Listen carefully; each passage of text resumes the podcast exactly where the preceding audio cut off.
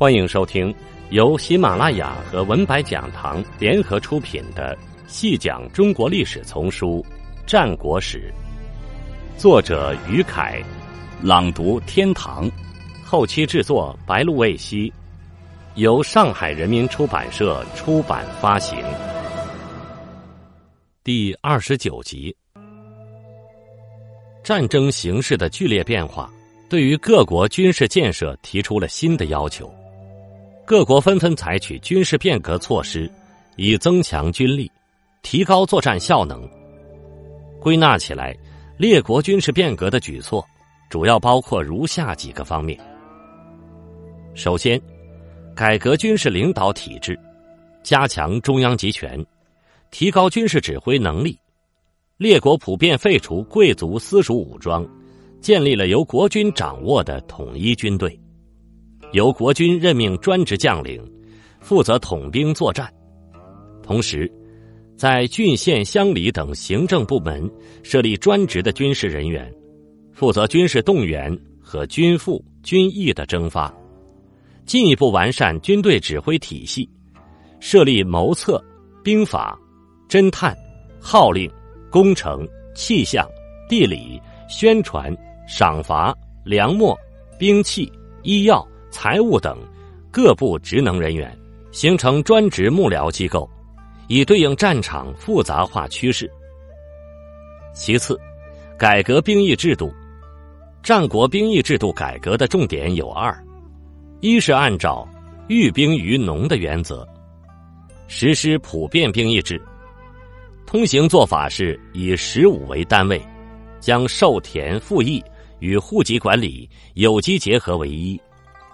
对达到服役年限的男丁，通常是男子十五至十六岁进行登记，加以兵之教令，训练基本步伐、队列、号令、旗帜、阵法等。战时视情况需要，征发兵力，应征者自备衣服与用费参战。战事结束，则解甲归田；若战事再起，可再次征发从军。小规模作战通常只征发与敌国邻近郡县的壮丁，遇有大战则举国征兵。城市防御作战，甚至连老弱妇女也在备征之列。二是实施募兵制，组建常备军，打造战场精锐战力。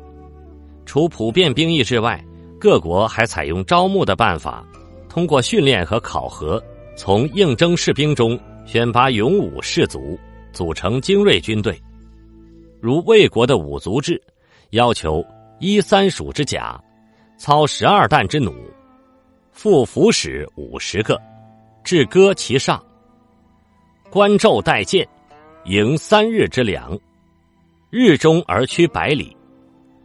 齐国的技击之士，则讲究拳击格斗技术训练，韩国的才士。则着重于射箭技术的训练，要求超足而射，百发不暇止，远者达胸，近者掩心。中山国的力士，穿铁甲，手持铁杖，所击无不碎，所冲无不陷。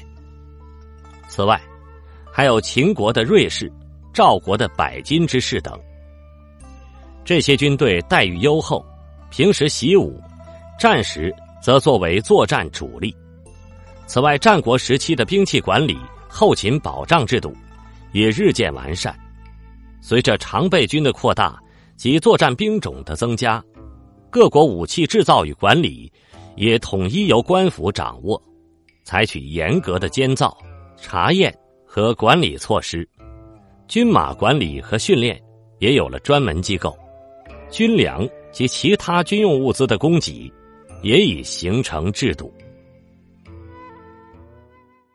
听众朋友，本集播讲完毕，感谢您的收听。